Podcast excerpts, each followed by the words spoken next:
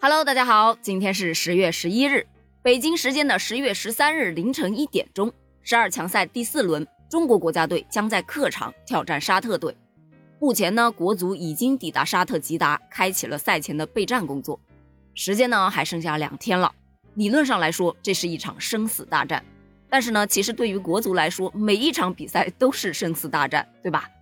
目前呢，豪取三连胜之后，特别是在击败了小组出现的头号热门日本队之后，沙特的形势啊是一片大好。但是他们的队员没有懈怠，从上周五开始，他们在吉达的训练营就已经进行了恢复性的训练。也正式开始了备战对中国队的比赛。沙特的足协前主席哈尔比就鼓励球队要再创佳绩。在他看来呀，沙特队是有很大机会出现在明年底的卡塔尔世界杯上的。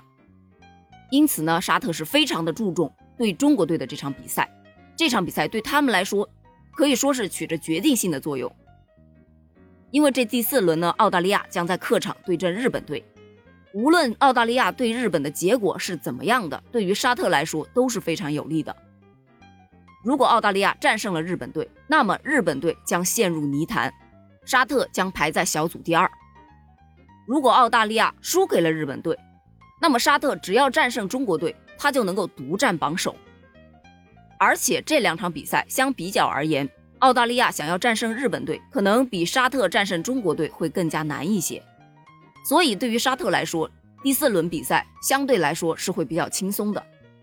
但是对于国足来说，如果输掉了这场比赛，国足和沙特的积分差距将会达到九分。虽然说还存在理论上的可能，但是呢，所有人都明白，国足如果输球，尤其是大比分的输球，晋级世界杯的梦想啊，就可以彻底的放一边了。但是通过过去三场与澳大利亚、日本、越南队的比赛中，国足其实是暴露了大量的问题的。首先，国足的阵容确实是存在一定的缺陷，硬实力本身就不足，再加上主场缺失、封闭训练以及约不到热身赛等等等等，国足本身就不足的实力又被打了一个折扣。其实说白了就是不适应对手的高强度和快节奏，以及正常比赛的节奏。另外呢，还不具备九十分钟的比赛能力。虽然很不想面对这个事实，但是你不得不承认这些问题它确实是存在的。目前呢，有很多的球迷是期待国足能够像上一届的十二强赛那样去后程发力，但是希望和梦想当然可以有，但还是得理智的、清醒的去面对现实啊。就两队近五次的交锋战绩来说，沙特是三胜一平一负占了优势。两队最近的一次大战交锋是在二零一五年的亚洲杯小组赛上。当时中国是一比零战胜了沙特，所以说我们也不是完全没有机会的。毕竟呢，影响比赛的因素有很多，像战术啊、执行力呀、体力呀、心态呀、运气啊，都是非常重要的。就说到战术吧，目前呢，网友是各执意见，有的认为一定要严防死守，用密集的防守战术来遏制对手的进攻，力争不丢球，只要不丢球，咱们就是赢了。而另一派别则认为呢，最好的防守是进攻，一味的防守你也未必守得住，不如呢就正常攻防。如果能捞个把进球，不仅场面上好看一些，说不定还能逼平对手。就算最后输了呢，至少也是站着死的嘛，不丢人。其实也不能说谁对谁错，只能说各有各的道理吧。再说到心态呀，这个就不得不聊一聊此前的三场比赛。一开始去战澳大利亚的时候，开场是信心满满。但是随着体能下降呢，慢慢的就开始无法控制节奏了，进而呢就被对手给带走了。说白了就是心态崩了，这个大概就是首战零比三惨败的原因之一了。而第二场踢日本队的时候，开局后的很长一段时间感觉都是很紧张的，只有防守没有反击，而这种情况一直到下半场的时候才算有所缓解，最终呢是零比一输给了日本队。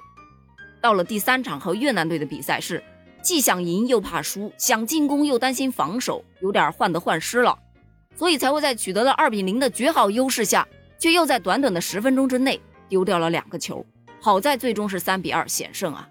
那么在面对沙特的这场比赛，单从心态上来说，因为是别人的主场嘛，别人有六万多个观众在那欢呼呢，队员们的心理压力可想而知。所以呢，最重要的就是看淡生死，不服就干。没有必要去过分的计较，反正我们每一场都是生死战，已经习惯了。再说了，就目前来看，沙特队是非常的自信。如果他们盲目的拖大，带给我们的说不定还会有小惊喜呢。当然，还有最重要的一点，那就是运气啦。希望像对战越南之后，李铁教练说的那样，运气在我们这边。至于排兵布阵这个问题，就交给主教练李铁吧，毕竟他比我们任何人都更清楚国脚们的状态。关于这场比赛，你是怎么看的呢？欢迎给我评论留言哦，我们下期接着聊，拜拜。